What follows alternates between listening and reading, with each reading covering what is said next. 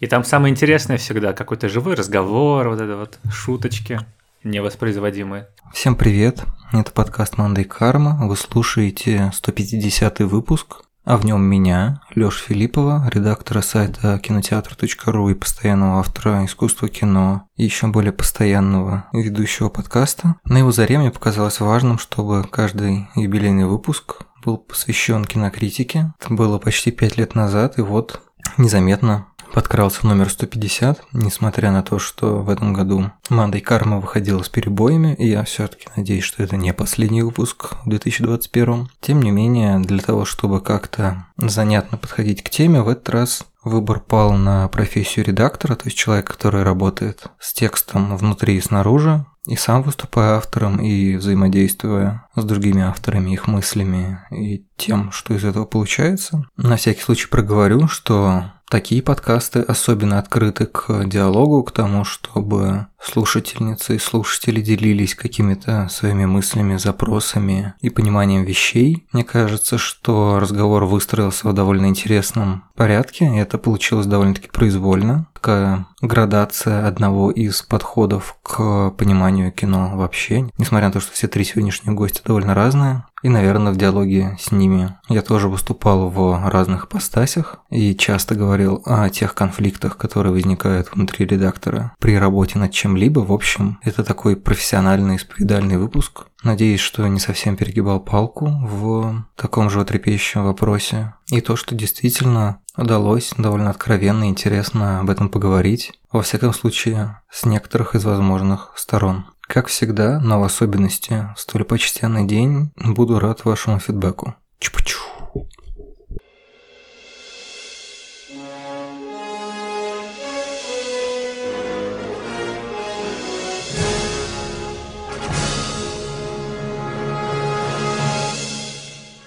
И начнем мы с разговора как раз-таки не о тексте, а о говорении и смотрении с Давлетом Жанайдаровым, редактором видео и подкастного отделения Кинопоиска, а также ведущего подкаста «Крупным планом». Привет, Давлет. Привет, Лёш, спасибо, что позвал. Сейчас будет немножко сложный экспорт моей мысли, потому что я все таки несмотря на то, что это уже 150 выпуск подкаста, в первую очередь понимаю себя как человека текстового, и поэтому какой-то корпус вопросов у меня возникал именно отталкиваясь от текстов, но я подумал, что цепляться только за буковки, особенно когда у нас есть много других классных вариантов поговорить и посмотреть на кино более пристально, ну, было бы неправильно. Поэтому тебе как человеку, который сколько выпускает по эссе в неделю, получается, ну или, в общем, какое-то какое большое количество времени проводит наедине с э, дополнительным разбором именно на отдельные сцены. Интересно поговорить о формате. Когда я начинал только писать, я писал в газету. И в газете у тебя есть четкое представление, что тебе нужно сдать там, условно говоря, 4400 знаков. Просто потому что если ты напишешь меньше, то будет дырка на полосе. Ну вот мы смеемся, не знаю, над Гюго, что у него там очень подробное описание ковров в замке. И иногда там, не знаю, похихикиваем над какими-то авторами, типа, что там, не знаю, Достоевский писал так длинно и так много, потому что ему платили построчно. Но по сути, вот критика, ну, немножко находится в той же позиции, с той разницей, что от объема, в общем-то, не зависит. То есть, если ты напишешь больше, скорее всего, это просто урежут. Но тем не менее, формат очень сильно на нас давит и предполагает, наверное, какой-то вид мышления, да, то, что вот, в принципе, можно было написать абзац, что фильм не очень, или что фильм отличный, но нам нужно еще там 5 абзацев, чтобы эту мысль развить. А как это происходит в формате видеоэссе? Как ты понимаешь, что нужно отсечь? Если у тебя какие-то редакторские, авторские травмы, то, что вот тебе на самом деле не хотелось бы отрезать, а приходится, потому что ты понимаешь, что это вот типа нужно только тебе, и как ты отделяешь свою шерсть от государственной, вот это вот момент субъективности и полезности, как он вообще осуществляется для тебя? Ну, слушай, мне кажется, что это не сильно от текстов сейчас отличается, потому что мы же все живем в онлайн-медиа, ну, то есть я, если честно, ни разу не писал каких-то текстов для бумажных изданий, и это для меня совсем уже ушедшая натура, но я понимаю вот эту вот логику 4000 знаков, 10 тысяч знаков, 20 тысяч знаков. Она работает как будто бы и в современном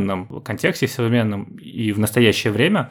В любом случае есть какой-то таймспен, как называется, вот э, когда что у людей очень короткое внимание, и они, э, если их не удалось зацепить, например, за первую минуту или же первые 500 знаков, то они просто уйдут от тебя. Да, ну, типа теряет интерес. Да, да, теряет интерес. И на самом деле многие не готовы читать как бы слишком большие тексты или же смотреть слишком длинные видео. И в случае с YouTube-каналом Кинопоиска немножко. У нас это работает э, некоторая иерархия, сколько мы готовы дать этой теме времени, ну, у меня какое-то внутреннее, исходя из ее важности, из того, исходя из того, сколько можно сказать. Это никогда не проговаривается специально, но при этом всегда имеется в виду. Э, на самом деле это вывелось каким-то опытным путем, потому что, скажем, разбор отдельного фильма можно сделать за 12-15 минут каких-то аспектов. С сериалом сложнее, сериалом уже 20, а вот мы выпускаем видеоэссе угу. про историю отечественного кино, и вот оттепельное кино ты в 15 минут ты можешь уместить, но это уже сложнее, теряются какие-то важные вещи. И на самом деле у меня никогда не бывало так, что я думаю, нет, слишком много, слишком долго, давайте я отсеку что-нибудь про Марлена Хуциева. Нет, обычно это все исходит из логики текста. Все эти форматы, все вот эта вся длительность имеет источником, собственно, что ты хочешь от этого конкретного текста или видео или аудио, какой вопрос ты к нему задаешь, ты хочешь, как, чтобы какие люди его посмотрели, послушали, прочитали, и исходя из этого ты уже как-то внутри этого текста лавируешь. Часто просто бывает, что у автора нету идей на какой-то длинный текст или длинное видео, тогда приходится, например, от себя скорее добавлять. Э, мне наш продюсер Женя Молодцов постоянно говорит, так, ну что, это видео на 20 минут получается? Ну да, ну да, неплохо. Или же мы хотели короткое видео про, там, как цвет влияет на кино, и я такой, 7 минут, попробую, прям попробую, но не получилось у меня, не получилось, 13 минут. Моя боль, э, в общем и целом, в том, что я, к сожалению, люблю взрываться в все больше хорошие примеры, и я скорее не отрезаю от авторов, ущемляя их и, значит, говоря, что нет, это, к сожалению, не пойдет в наше видеоэссе, потому что не хватает не времени. Поймут. Да, не поймут, не хватает времени нужна реклама еще, как бы, не знаю. Дальше у нас Малахов с, с 5 вечеров или большой стиркой. Давайте вот отсечем какой-нибудь интересный примерчик. Нет, у меня скорее проблема в том, что я читаю текст или сценарий, который мне присылают, и у меня сразу ворох мыслей, а вот это еще. Особенно если я смотрел фильм или люблю его, поскольку я придумываю темы и заказываю их, то, как правило, я их смотрел и люблю. Или же специально смотрю к выходу видео, чтобы проконтролировать авторов. Смотрели ли они? Ну, это тоже. Но нет, такого не бывает. Все-таки таких мы на подлете э, отстреливаем. Вот людей, которые не смотрели фильм, про который не собираюсь писать, или же которые копируют Википедию. Такое тоже бывает. Такие, может быть, и хотели бы писать видеоэссе, но как-то все-таки не попадают. И поэтому у меня как раз проблема в том, что я расширяю, расширяю, и в итоге он расширяется до 20 минут, хотя планировал, не знаю, 10. Но, понимаешь, э, в случае с э, YouTube аналогом полосы в газете является, являются алгоритмы э, ютубовские. И здесь, в общем, и, и, и способ чтения, способ смотрения в YouTube. И тут так получается, что часто длинные видео, получасовые, это даже неплохо, потому что YouTube же учитывает общее количество минут, которые просматривает человек. Ну, то есть, условно, выпустить одно 30-минутное видео, которое все, все посмотрят, лучше, чем, не знаю, три 10-минутных, которые не досмотрят до конца. Ну и опять-таки есть, есть какая-то доля ответственности перед э, фильмом или сериалом, ну вообще перед кино. Классный поинт. Ты сейчас говорил про демократичное отношение к авторам, то, чтобы не выкидывать из них что-то и, может быть, при случае добавлять. Да, лишний раз сделаю ремарку, что в видеоэссе про сообщество, которое мы делали с Даулетом, он добавил классно несколько деталей, в частности, мне вспоминается про мини-сюжет на фоне, где Абет принимает роды, там в течение нескольких серий разыгрывается эта история от начала до конца. Мне кажется, один из редакторских конфликтов, перед кем ты, грубо говоря, ответственен. Понятно, что вроде как хочется быть ответственным перед всеми, перед произведением и перед э, читателем и перед автором, но очевидно, что их интересы несколько конфликтуют. Вот, например, я так понимаю, что логика урезания, упрощения, ну, то, что ставят в вину современном медиа, формат карточек, он как бы используется для того, чтобы ну, максимально понятно разжевать. Это полезные форматы, но типа люди, которые обладают некоторым знанием, они часто всего раздражаются на это. Авторы иногда, не знаю, грустят из-за того, что вот они там накопали какие-то подробности про Марлена Хуциева, а в итоге это все происходит через какое-то упрощение. Есть у тебя какая-то внутренняя иерархия или просто от случая к случаю бывает такое, что вот ты хочешь что-нибудь отрезать и думаешь, нет, это несправедливо к фильму. А вот это нужно дописать, потому что это справедливо по отношению к читателю. То есть у тебя нету такого строгого внутреннего дежурного по классу, который каждый раз убирает, перед кем мы сегодня будем ответственны. А, нет. Хочется, конечно, быть ответственным перед всеми, но э, внутренняя иерархия моя такая, что как бы автору я меньше всего должен. Мы предоставляем площадку автору, даем ему ряд задания, значит, предоставляем э, денежные средства в обмен на его черные буквы на белом фоне в Google Доке. И у нас есть какая-то задача, которую мы решаем, общая. То есть как бы автор в случае с видеоэссе, ты на самом деле в случае с большими медиа это человек, который пришел э, как это в гости, по сути. Его принимают, он ему наливают что-нибудь, возможно, говорят, э, как мы тебя любим, какой классный ты сегодня надел э, пальто. Но все-таки главное это я, я сейчас запутался в этой метафоре и не знаю, как из нее красиво выйти, поэтому я просто перейду к буквалистике. Конечно, главная ответственность — это ну, лично у меня, а, она двойная. Перед аудиторией, перед кино, потому что главная задача, например, видеоэссе, показать нашим зрителям, как прекрасно искусство кино, какими разными способами можно достигать различных эмоций, различных интересных художественных эффектов, и чтобы зрители нашего канала, посмотрев какие-то видео, либо поняли что-то про этот фильм, про этого режиссера, про этот сериал, либо же, посмотрев его, такие, а, вот как этот инструмент работает, вот как можно заставить нас поверить в реалистичность происходящего. И дальше, когда бы они смотрели что-то, какой-то фильм, они уже такие,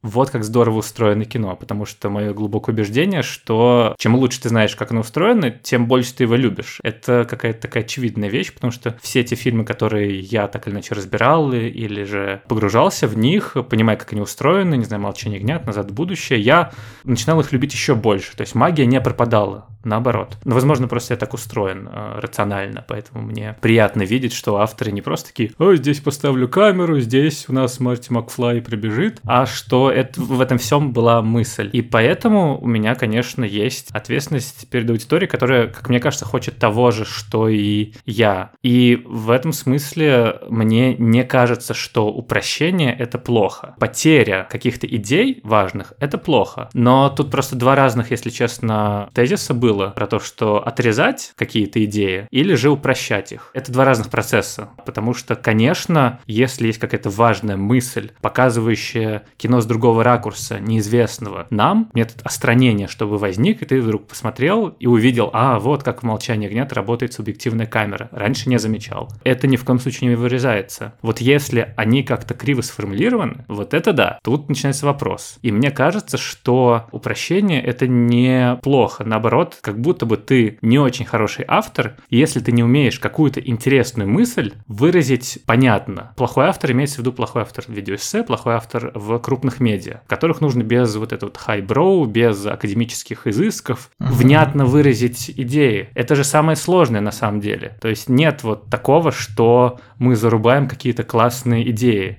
Нет, как правило, э, мы просто просим, ты как-то по-другому сформулируй, поясни, что ты имел в виду, найди понятные примеры. Здесь, как правило, заковыка возникает. Ну, это следствие, мне кажется, времени на продакшн, потому что обычно переписывание и вырезание происходит от того, что тебе нужно ставить текст типа через 10 минут, и у тебя нет времени прояснить у автора, что он там имел в виду. И именно вот это вот увеличение скорости, которое, наверное, отчасти касается видеоэссе, но все таки этот gap немножко, немножко больше. Еще ввиду того, что есть видеочасть создания видеоэссе, ты не можешь за 10 10 минут до выпуска там быстро-быстро что-то что перезаписать, хотя, не знаю, наверное, в теории можно там держать... Значит, Олега Мелехина. Возле микрофона, да. да, чтобы он говорит, так, вот нов, новые правки, новые правки. Он такой, раз прочитал реплику, два прочитал реплику. Но это, скорее всего, ну, типа, совсем какая-то катастрофа, что-то да. пошло не так. Еще возвращает это ощущение, что можешь поправить всегда. Даже после выпуска. Да, то есть на YouTube, то, ну, в теории там есть, наверное, какая-то система перезалива. В принципе, вот на SoundCloud, кто я заливаю подкасты, пару раз я, честно говоря, перезаписывал реплику реплику, где я там оговаривался или вырезал что-то, что забыл вырезать. Ну, типа, это было два раза, но когда там было что-то принципиальное, а, и было очень обидно от того, что вот я не заметил. И на YouTube я так понимаю, что это стирает тебе все да. твои достижения, а вот на SoundCloud точно такого не было, просто типа поменял и...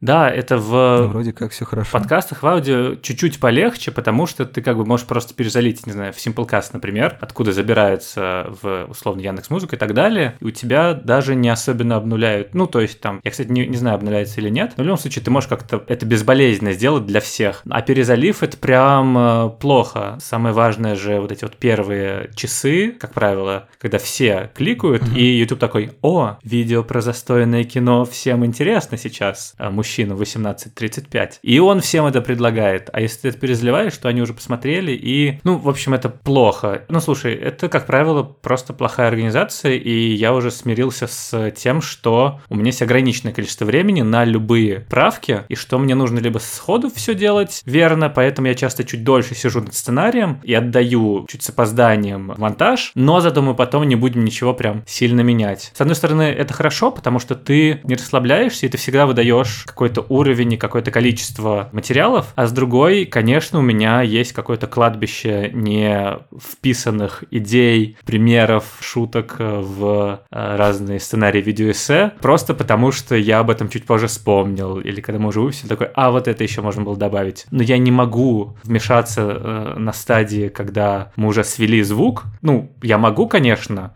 но это нужно как-то оправдать сильно. Как правило, это оправдывается тем, что, гайс, у нас там ошибка в ударении, или же год не тот указан. А в остальном это очень, с одной стороны, длительный процесс, а с другой, ну, это такое поточное производство в медиа. Это в отличие от э, настоящих видеоэссеистов-одиночек, которые выпиливают по одному видео в полтора-два месяца. Это такой поток, э, в котором у меня всегда одновременно четыре сценария в разных стадиях готовности. И еще там одно-два видео. А возвращаясь, кстати, к тому, что специалисты, как правило, недовольны, мне понятна эта позиция, но мне она не очень симпатична, если честно. Вы упрощаете великое искусство, а как вы не упомянули вот такую вот деталь про этого автора? Или же здесь выбор слов слишком простой. На самом деле это огромное явление, про которое еще можно было сказать. Мне просто кажется, что такого уровня материалы, подробности, качества, но другого,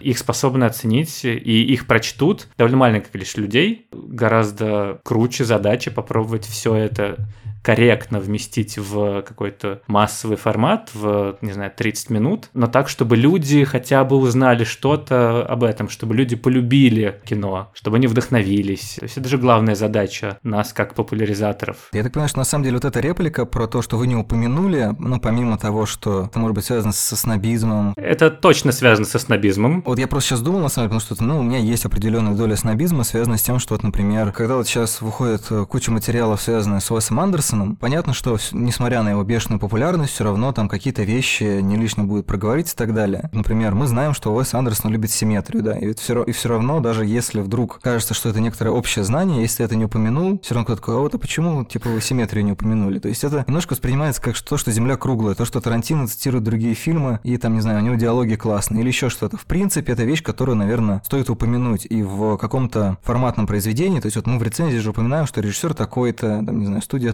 такая-то, ну, есть не прям перечень данных, какая информация, которую мы считаем необходимым дать для совсем широкого круга читателей или слушателей или зрителей, которые, не знаю, раз в неделю что-то открывают и читают, и для них это все темный лес. Но с интернетом немножко сложнее как будто бы на это ориентироваться. Опционально большинство медиа логично начинают ориентироваться на широкую, так сказать, аудиторию, аудиторию, которая и хорошо что-то понимает, и не понимает ничего, чтобы им более-менее было одинаково комфортно. Но, возможно, помимо снобизма, в этом еще есть то, что кружок людей, чем чем-то интересующихся довольно подробно, он на самом деле достаточно мал. Им не всегда бывает предоставлена не то что площадка, а в смысле что-то, из чего они могли бы эту информацию тоже черпать, с кем они могли бы делиться своими находками по разным причинам, там, не знаю, либо действительно там у них нету такого выхода на площадке, или у них там, не знаю, нету навыка. То есть есть люди, которые много смотрят, могут что-то рассказать, но при этом они не могут, не знаю, даже пост, например, написать, или там пишут пост, но все равно это им дается тяжело. Потому что все остальное время они там 9 до 7 работают на какой-то нормальной работе, они занимаются кинокритикой. Большая мешанина, и вот эти вот голоса, они в итоге просто продиктованы тем, что ну, мы подключены к всем людям одновременно. Некоторые из них до нас не долетают, некоторые долетают. Наверное, когда ты очень сильно все это погружен и видишь, что есть какое-то количество контента, понятно, что он весь очень разный по уровню. Да? То есть там есть вот видео эссе кинопоиска, есть там ДТФ еще что-то делает, есть а, люди, которые делают а, видео в одиночку или в, там, составе какой-то команды, но при этом под личным брендом. И вот они где-то более-менее виду, и вот они держат там какой-то среднеположительный уровень знаний, да. Все равно же помимо разбора фильмов у вас есть еще вот про советское российское кино, то есть какая-то история с более глобальной задачей, очевидно, с более долгим планированием. Вот я читал, что ролик про застойное кино, который вот вышел буквально недавно, с лета что ли делался, то есть тоже там да, достаточно длительный был период research а, написания и так далее. Всех, с одной стороны, не охватишь, но я, в принципе, понимаю это разочарование людей, которым, ну, немножко не с кем поговорить. Претензии не к медиа, это скорее скорее такой, как все в интернете, на самом деле возглас каких-то чувств, которые, наверное, э, нас больше задевают в связи с тем, что была проделана все равно большая работа, ну, там, не знаю, просто не просто, а видеоэссе вообще никогда не бывает простым. Подкаст тоже не бывает простым, даже если ты его просто записал и выложил почти без монтажа. Все равно это какая-то определенная работа, и трудно соотноситься с этим переживанием. Вот я куда-то сам ну, зашел. Да нет, ну слушай, мне кажется, что у нас, поскольку киновический подкаст, то мы не будем уходить в сторону а, значит, общественного анализа и почему людям нужно выражать отрицательные эмоции, недовольство чем-то, тем, что их не услышали в интернете, и то, как нам друг с другом общаться и так далее. Понятно все, но для меня, как для редактора, просто всегда есть какое-то понимание формата и аудитории, которая адресована определенные как бы медиа, и я не знаю, что делать людям, которые хотят, чтобы их услышали, но они не умеют говорить или не умеют писать. Я не готов, условно, не знаю, как редактор, много и долго работать над тем, чтобы из э, каких-то идей или знаний людей выкристаллизовывать понятное сообщение. По идее, это то, чем редактор занимается. Потому что у меня есть какие-то более глобальные задачи, чем э, перебирать коробку с э, архивными интересными материалами. Я это очень люблю. Я бы сам с удовольствием читал какие-то телеграм-каналы, не знаю, соцсети людей. Но, как правило, кстати, вот недовольство тем, что мы что-то не заметили или как-то слишком просто сказали, они не от тех людей, которые не умеют презентовать себя, они в основном от академических киноведов, от людей, которые как раз слишком, ну нет, не слишком,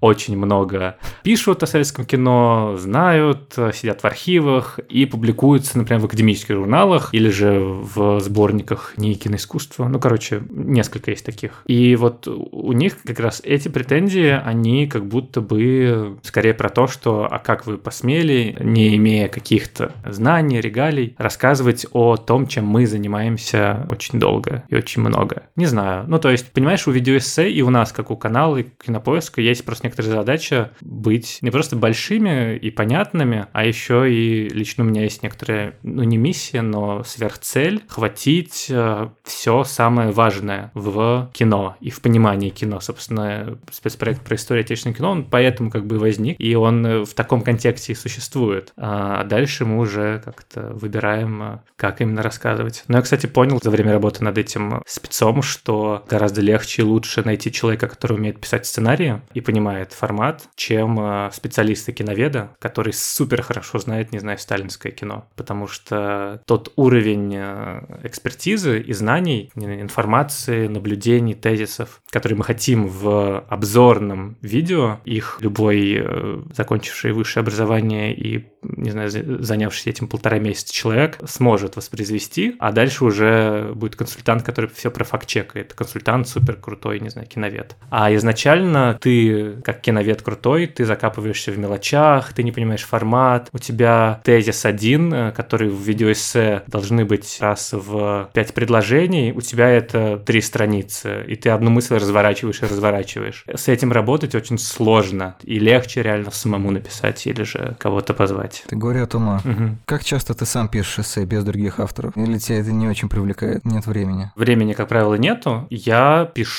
иногда, когда у меня уже в голове сложились полностью примеры, но поскольку я как бы видеоэссеист на зарплате с 8-часовым рабочим днем, 5 э, на 2, то у меня так или иначе голова в эту сторону работает постоянно. Mm-hmm. Мне нужно генерировать какие-то идеи для тем, а если у меня есть возникают какие-то темы, то сразу в голову приходят какие-то визуальные примеры, и я их иногда записываю, вот. И такой, а вот еще такая тема про визуальный юмор, 1 апреля, давайте я быстро напишу за, не знаю, 4 дня, просто потому что я это быстрее сделаю. Второй случай — это когда автор продалбывается, например, не присылает 2 месяца, или же такой 4 э, месяца, все, сейчас напишу, потом присылает плохо. И, в общем и целом, э, если я понимаю, что тема нужная, ну не то, что нужная, но интересная, выхожу вперед и говорю, я напишу сам и пишу. Есть еще вариант, когда я становлюсь каким-то образом соавтором, потому что я придумываю тему и придумываю основные развороты в ней. Ну, то есть, условно, все идеи, которые есть в видео, они мои. Я как бы уже написал его в своей голове, просто у меня не хватает времени uh-huh. на то, чтобы искать, не знаю, тайм-коды, прописывать отдельные фразы, и я заказываю это автору, который может что-то свое дополнить, или же как-нибудь не так напишет. Но уже легче. Ты как редактор должен понимать, что когда у тебя есть не пустой лист, когда у тебя уже есть какие-то фразы, кто-то уже нашел тайм-коды, то тебе легче с этим работать. Легче перегруппировать, э, выстраивать структуру, делать текст понятным, уже когда есть что-то. Даже если ты взял из этого, не знаю, одну десятую, то на самом деле ты на чем-то основываешься, и как редактору тебе легче. Ну, конечно, когда есть дистанция, даже, к сожалению, авторам во времени труднее, наверное, достичь этой дистанции, потому что даже если ты утром на свежую голову перечитываешь текст, все равно это не то же самое, что если ты перечитаешь его через неделю. А редактор в этом смысле это вот человек, который, как в Интерстелларе, он на самом деле сидит на другой планете, в которой в время течет иначе. Да, и у него, в принципе, время нацелено только исключительно на то, чтобы читать твои тексты, и поэтому иногда бывает очень забавно, что какая-то, казалось бы, очевидная вещь, то, что там, не знаю, две мысли но они как-то развалились. Даже не в смысле, что она началась и не закончилась, а то, что она как-то повторилась, но при этом вроде бы как будто это не одно и то же, но вот стоит буквально передвинуть два предложения чуть-чуть пораньше, и тут хоп, прям по сеанс э, сходится. Да. И с эссе наверняка точно так же, когда ты видишь, что вроде как есть отде- отдельные какие-то мысли, но ты можешь отрезать часть этой мысли и перенести ее там выше-ниже, и тоже она подойдет больше. Это как, не знаю, как игра в отчасти мозаику, отчасти, наверное, вот эти вот были раньше игры, где нужно вырезать фигуру из mm-hmm. бумаги и потом ты на нее всякие костюмы наклеиваешь. Слушай, ну согласись, что это волшебное ощущение. Со стороны это, конечно, смотрится, как просто чувак в худе долго смотрит в экран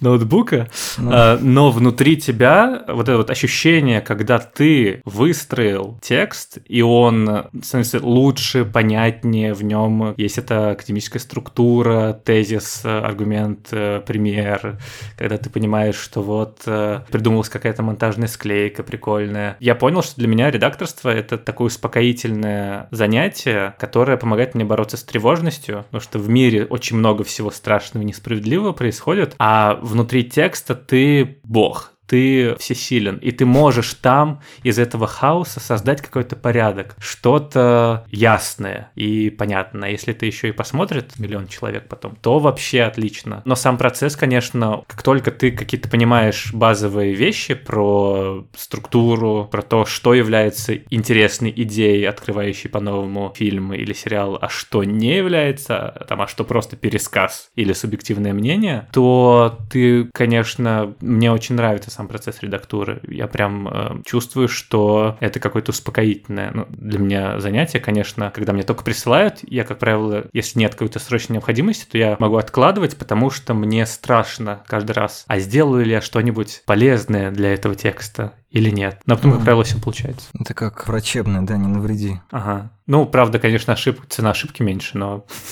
Ну, да принципе, от того, что человек посмотрит фильм, который, возможно, ему не понравится даже после, не знаю, блестящей рецензии или видеоэссе, который ему объяснит все ключевые приемы, действительно ничего страшного с ним, вероятно, не произойдет. Я понял, что, вот, например, для меня конфликт авторского и редакторского все равно очень силен спустя 10 лет. Но не то чтобы не проходит, он сильно успокоился. То есть это уже не война, это уже не какая-то горячая точка, но все равно определенный как бы внутренний конфликт существует. Потому что вот ты говоришь, что там, не знаю, вот автор это человек, который написал нам буквы, мы, значит, это вот взяли и все. Прошу прощения прощения. Не-не-не, э, это... Нет, тут, тут просто возможен дополнительный конфликт. Добавить э, контекст. Леша Филиппов написал нам два прекрасных видеоэссе про Евангелион и сообщество, и с этим знанием можно дальше слушать.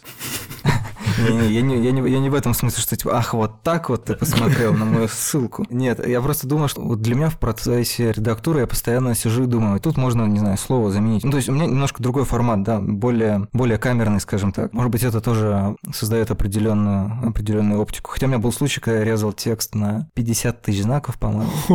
Ну, я буквально почти не разгибаясь сидел э, сутки над ним. Потому что я очень люблю всю информацию. То есть, если мне дают много информации, мне чудовищно интересно, мне чудовищно чудовищно жалко что-то убирать. Как, в принципе, особенно слушатели подкаста наверняка заметили. При том, что я на самом деле много вырезаю. Я вырезаю там, не знаю, какие-то паузы, какие-то оговорки. То есть сижу очень долго над, ножом в поисках того, что можно безболезненно вырезать. Как можно сохранить все, но при этом что-то убрать. Когда ты подбираешь синоним думаешь, это вот типа авторское такое слово, оно здесь максимально подходит, и я на стиль претендую, чтобы как-то изменить. Это действительно не очень уместно здесь употреблено или непонятно и тыры-пыры. У меня всегда есть что-то вот внутри такое, которое сидит говорит, а давай сделай маленькую маленькую диверсию, здесь вот там, не знаю, сделаем вот так вот, принято вот так, а мы вот так вот сделаем. Глобально, я не могу привести пример, когда вот помимо каких-то таких более-менее отвлеченных форматов это удавалось. Ну, в смысле, тексты бывают разные, они бывают там более строгие, когда рецензии там синапсис, ты, ты, ты, по списку. А они бывают более художественные, скажем так, иногда используются списочную структуру, где ты выносишь пункты. Ну, есть список вооружения, к которому ты прибегаешь. В случае эссе, наверное, тоже есть разные подходы. Разные подходы вы практикуете, там, начиная вот, условно говоря, выделение каких-то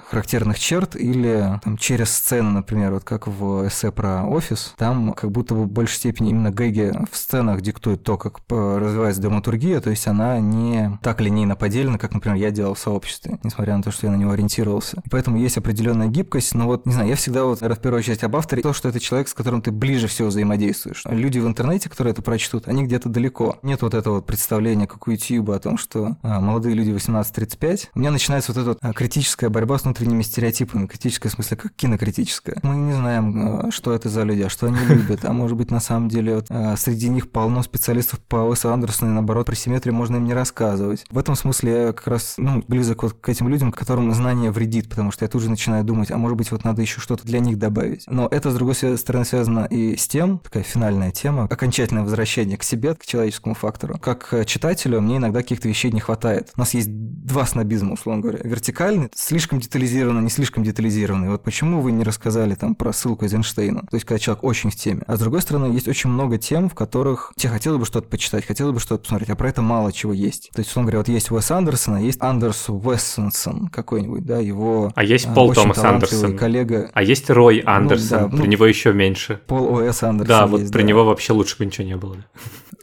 Когда ты смотришь особенно какое-нибудь современное корейское кино, которое не завирусилось на Netflix, тебе нужно проделать гораздо больше труда, потому что понять какие-то реалии и стилистические особенности этого. Понятно, что это, в общем-то, не то чтобы, наверное, супер большому количеству людей нужно, при том, что есть там поклонники дарам и так далее. Но вот как все это уместить и как сделать выбор, а вот где я должен это найти, и если я не могу это найти, как я могу поспособствовать тому, чтобы это было, это постоянно мой внутренний конфликт, чтобы, с одной стороны, не зарываться, а с другой стороны, не отрываться, скажем так, совсем от людей, которые интересуются кино, не как смыслом жизни, там, не знаю, или еще чем-то. Есть ли у тебя читательское или зрительское голодание, когда ты понимаешь, что, типа, вот я хотел бы почитать, посмотреть про это, но про «Назад в будущее» э, там есть, и ты можешь, помимо всего прочего, проресерчить это, и потом там еще добавить какие-то свои мысли. А там про польский фильм, который вдохновил на это, условно говоря, создатели фильма, на самом деле ничего нету. И ты так, блин, чудовищно интересно, но никто не знает. Слушай, на самом деле ты спрашиваешь об этом не того человека, потому что я не то что не синефил, но мои вкусы максимально не специфичные. То есть я не больной киноублюдок в этом смысле. Я Анастейша Стил, если мы продолжаем вот это вот все. А мне интересно в первую очередь, конечно, что-то массовое. Я вырос на фильмах, и у меня любимые фильмы те, которые интересные знают все. Мне как редактору и автору на самом деле гораздо интереснее, много слов интересно, будь я редактором, а, я бы у себя себя все это подрезал и как-то бы синонимы нашел. А, в общем, мне интересно найти в чем-то известном какие-то новые неожиданные стороны. Мне кажется, вот это вот хай-класс. Когда ты берешь, не знаю, назад в будущее и что-то новое про него пытаешься рассказать. Когда ты берешь молчание гнят и что-то новое про него вкрячиваешь в мировой э, киноконтекст. Это сложно, часто не получается, но э, мне скорее вот это вот интересно. Я максимально всеяден. У меня есть, например, например, любовь к советскому кино, просто потому что я, возможно, в детстве многого смотрел с папой, или потому что я историк и люблю советскую цивилизацию, советский проект, и я больше про это понимаю. Но мне вот там интересно копаться и находить какие-то неожиданные ракурсы про то, что, не знаю, «Три тополя на плющихе» — это не про неудавшийся адюльтер в такси с э, Олегом Ефремовым и красивой песней Майя Кристалинской «Нежность», а это, на самом деле, супер крутое высказывание про патриархат, который там не видят люди. А ты такой смотришь и, господи, как на это можно не обратить внимание? Ну и так далее. То есть мне вот это вот скорее интересно. Так уж получилось, что это вот моя внутренняя какая-то сверхзадача счастливым образом э, слилась с тем, что в принципе делать кинопоиск, и то, что бы хотел делать YouTube-канал кинопоиска, как будто бы, а я так счастливо угу. развернул в эту сторону его. Ну что, мне кажется, у нас есть отличный хэппи-энд. Я бы на всякий случай просто сказал, мне могло заносить, что оба подхода, и технологии поиска нового в старом и поиска нового по бокам от старого, они оба абсолютно продуктивны и интересны, просто я постоянно лихорадит. Ты в самом начале говорил о том, что тебе интересно, когда ты что-то знаешь, узнать еще больше, а у меня бывает в некоторых моментах такие рычаги пределы. Не знаю, сейчас, например, я ближайшие пару лет, скорее всего, не буду смотреть Скорсезе и Хичкока, потому что у меня был период, когда я очень много их пересматривал, пришел к каким-то выводам, и мне очень тяжело воспринимать про них какую-либо информацию, потому что как будто бы вот э, двери поезда закрылись. Это как бы не делает их хуже, постараюсь не как-то скептично о них отзываться или говорить о том, что все это прошлый век, нужно их сбросить с парома современности. Но тем не менее, лично для меня какое-то время мне нужно будет подышать и отдохнуть от этих ребят, посмотреть что-то новое, может быть, посмотреть аниме по мотивам Хичкока или еще что-нибудь. Ощущение свежего воздуха для меня, ну, естественным образом необходимо, и это позволяет мне там какие-то вещи поэтому пробовать и что-то искать. Я поэтому и заканчивал именно на внутренней потребности, потому что ну, мы не можем сказать, что какой-то из этих режимов верный, и наоборот, наверное, даже классно, что интонацию этому выпуску задает как раз, ну, не то чтобы дихотомия, но вот такие устойчивые практики, как перекати поле и, не знаю, киновеческая скала, давайте Киновеческая скала. Это интересно, конечно. Я бы так себя, наверное, не охарактеризовал, потому что скала — это что-то неподвижное, монолитное, что не меняется. Но я, конечно, имел в виду, что земная кора все равно продолжает двигаться, ну, то есть там есть движение, на самом деле, просто оно незаметно людям, которые бегут мимо. Сложная метафора. Сложная, очень сложная метафора. Такую мы бы вырезали бы, немножко подрезать. Ну, слушай, ну нет, мне кажется, что ты такая же говоришь, что вот пришлось бы вырезать, да не обязательно. Тут ведь вопрос интонации, мне кажется, отношений с автора с редактором. Ты можешь писать ему, а вот эту вот метафору себе в жопу засунь. И это реальный случай, я видел у какого-то видеоигрового редактора, что он такое пишет в комментариях Google Доке. А можешь объяснить, зачем ты сейчас делаешь эту правку, почему так будет лучше. Ты можешь э, быть плохим редактором и просто менять в первую очередь на прежде всего, а прежде всего на в первую очередь. Это, кстати, реальный случай из практики в университете. Mm-hmm. Там научник, моя однокурсница именно так и менял все. А можешь действительно как так структурировать, что текст станет только лучше. Это не насильственное действие, видимо, мы к финалу, то обращаясь ко всем авторам и редакторам, что это симбиоз. Текст лучше становится, когда его посмотрит другой человек, который понимает э, что-то. Особенно если ты этому человеку доверяешь и понимаешь, что он до этого делал какие-то прикольные штуки, что вот под его редакторством входили какие-то нормальные тексты, или же он сам пишет. И ты, смыв э, кровь, которая заслала тебе глаза от того, что тебя поменяли, значит, один раз Финчер на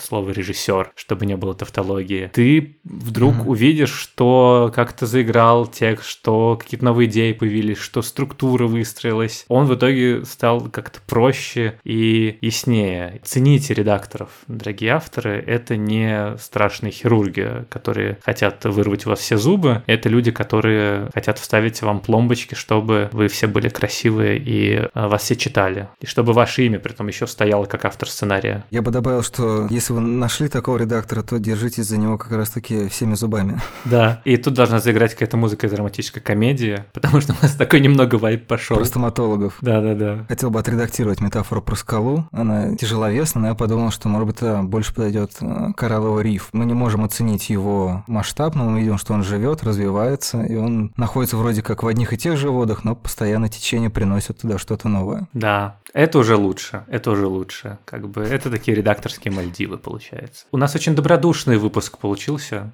Лёш, а мы не обсудили никаких авторов, которые просирают дедлайны и присылают через три месяца, авторов, за которых ты дописываешь э, весь текст и так далее. Но, возможно, это тема для э, внутренней беседы. Список этих авторов мы разместим в описании подкаста.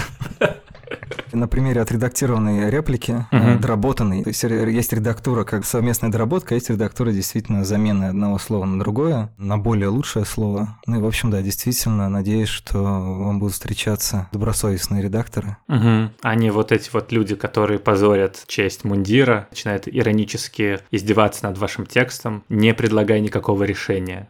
Аминь. Спасибо. Спасибо тебе.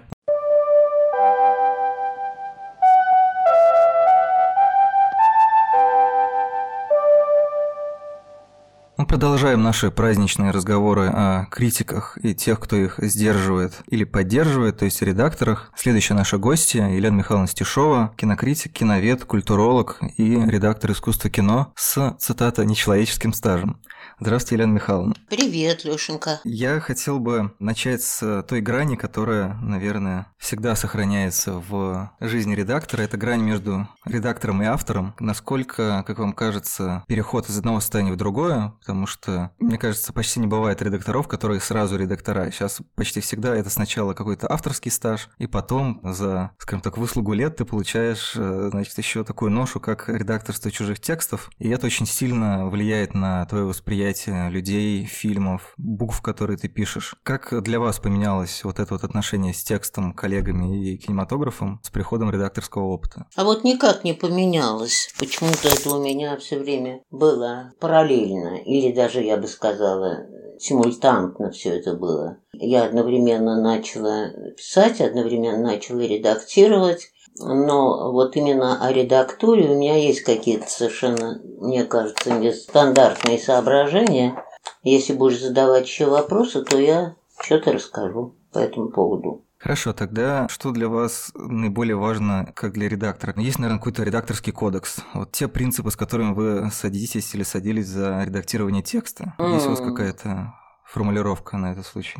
Формулировки нет, но первое, что я скажу, если я получаю в руки безграмотный материал, в котором есть ошибки и орфографические, и, и еще к тому же синтаксические на каждом шагу, то я уже полна недоверия к этому материалу, я терпеть его не могу. Я не могу редактировать безграмотный с точки зрения синтаксиса и орфографии материал. Это первый принцип, исходник такой. Вот. А уже дальше, какой бы материал ни был, я начинаю с ним работать. И э, если я вижу, что этот материал имеет мало перспектив, чтобы после небольшой там косметической редактуры стать текстом, то я этот материал возвращаю автору и прошу его доработать в ту или другую сторону, если автор, конечно, на это способен. Я очень часто встречалась с авторами, кстати, неплохими, недюжинными авторами, которые отливались только в одну форму и ничего не могли э, дальше делать. А, значит, эти авторы давали мне материал, говорят, нет, я не могу сам себя редактировать, делай вот то, что хочешь. А были другие авторы, поименно могу вспомнить, например, Лев Александрович Анинский, который потом вычитывал за тобой все, он не нуждался в правке. Тем не менее, он никому не доверял, и потом все внимательно вычитывал, что, не дай бог, ты не туда поставила запятую, или, не дай бог, ты убрала тире. Это называется авторские знаки препинания. И к этому тоже надо прислушиваться и это знать. Ну и что дальше? Ну вот я уже сказала, что значит, сначала, чтобы все было выправлено, во-вторых, значит, если я все-таки сажусь за этот текст, я сразу вижу, что, скажем, здесь нужно произвести инверсию, что финал должен стать началом, а начало должно, должно стать финалом. Вот такое иногда бросается в глаза, и я могу, так сказать, mm-hmm. это делать, подвигать как-то абзацы. И, может быть, это даже как-то двинет дело с нуля. Но главное, что э, если я в этом материале, прежде всего я должна прочитать месседж автора. Пусть он выражен очень невнятно, пусть он э, шершавым языком плаката.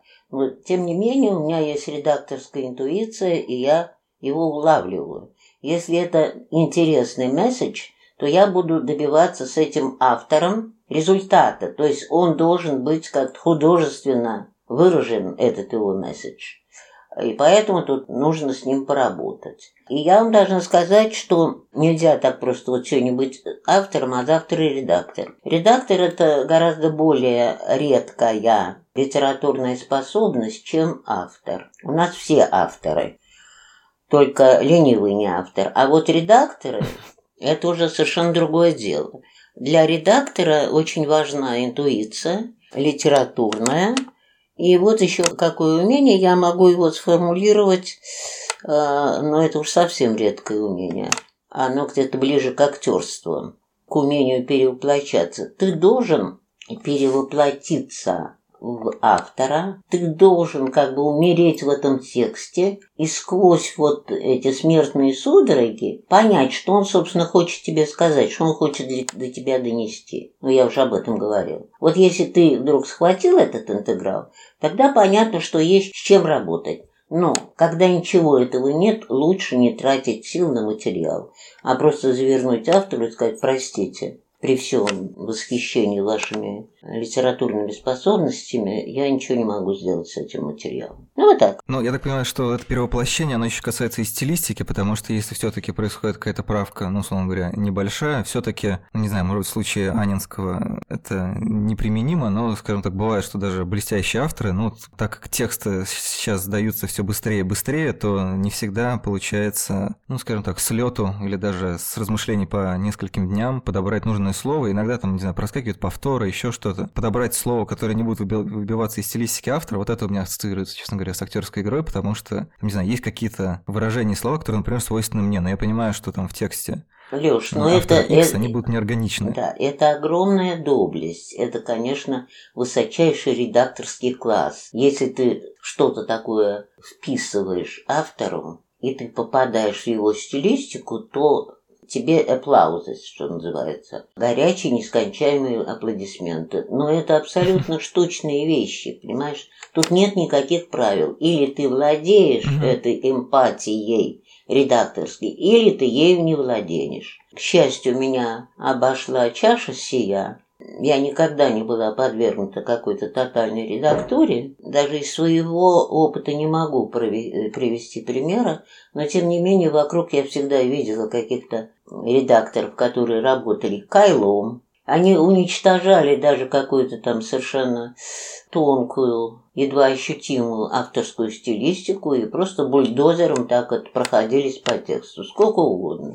Так что это все такие вот тонкости, я вам говорю, что это штучные вещи. Тут нет правил. Ну, конечно, да. Вы сказали, что не разделяете свою авторскую редакторскую ипостась, и в связи с этим э, возникает вопрос, как же э, вот это восприятие слова, отношение к нему у вас формировалось? Было ли какое-то влияние, может быть, образование? Опять же, в основном это интуитивно. Я не могу сказать, что у меня была какая-то школа редактуры. Этого не было и в помине никогда. Это все чисто интуиция. А ощущение слова, ну, во-первых, это врожденное нечто, безусловно. А во-вторых, ну, я училась на филфаке МГУ, и в течение пяти лет прежде всего имела дело с большими конфигурациями разного рода текстов, от античных до современных. И, видимо, вот мое какое-то врожденное чувство слова как-то проснулось. Ну, плюс к этому у меня еще были целый ряд э,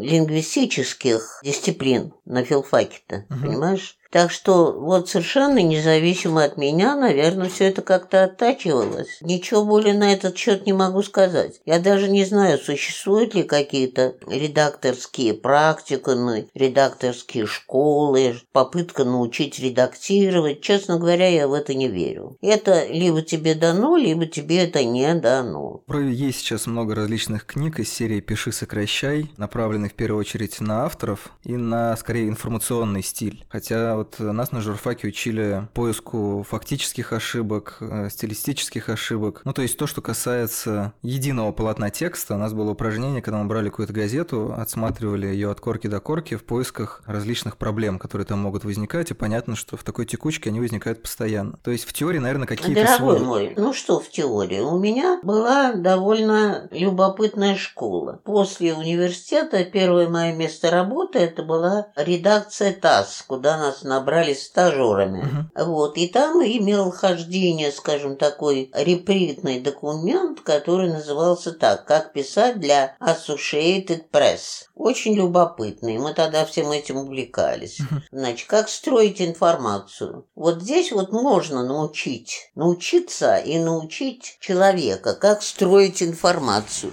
Значит, есть такое понятие lead, первый абзац, а лучше всего в первую строку информации информации. Ты выводишь тот месседж важнейший, который ты хочешь сообщить Урби и Торби. А все остальное – это расшифровка этого тезиса, сколько бы ты ни было подробная. Но в принципе твоя информация, она может существовать и в качестве одного абзаца, и даже в качестве одной фразы. Скажем, корреспондент ассоциации сообщает. И дальше, значит, идет какое-то очень важное сообщение о том, что кто-то родился родился, или кто-то почил бозе, или что-то состоялось и так далее. А дальше ты уже расписываешь какие-то подробности, и, а тут уже, поскольку это ресурс информационный, он рассылается по газетам прежде всего, и тут уже выпускающий редактор берет из этой информации столько, сколько ему нужно. Понимаешь? Угу. Но абсолютно не так строится какая-нибудь рецензия, Хотя, как бы можно поиграть в такую игру. Ты, скажем, ты пишешь рецензию на какой-то конкретный фильм. Можешь попробовать ее зашифровать под информацию. То есть написать лид, где будет самое главное. А потом ты уже будешь это все разбавлять и раскрашивать какими-то красками. Ну, это так, в качестве игры. Но, тем не менее, касается информации, это же не авторский продукт. Ну, да. Как мы тогда шутили, что ТАСС – это могила неизвестного репортера, да? Вот, а здесь-то рецензию же пишет автор, и чем она будет ярче по стилю авторскому, по авторской манере, тем интереснее, ее никак нельзя пригладить. Вот так вот. А какой-то другой науки о редактуре я не знаю, ну, может быть, что-то есть. Ну, скажем, ну вот, ну, например, такие элементарные вещи, которые приходят процессе работы с текстами. Очень не украшают предложения, причастные обороты, деепричастные обороты. И не дай бог, у тебя будет два придаточных предложения в одном, которые начинаются союзным словом «который» или «которая». Угу, угу. Когда я встречаю такой текст, то я уже не хочу с ним работать. Автор, который вот может таким образом писать и, вычитывая, не заметить, что он сделал крупную стилистическую ошибку, я считаю, что это не автор. Понимаешь? Обрати внимание, как пишет, скажем, Чехов, который не употребляет практически никаких причастных оборотов. Какая у него короткая фраза. Угу. Также пишет и Довлатов, и также пишет, между прочим, Василий Макарович Шукшин. То есть для меня ясно, что тот и другой проходили школу Чехова.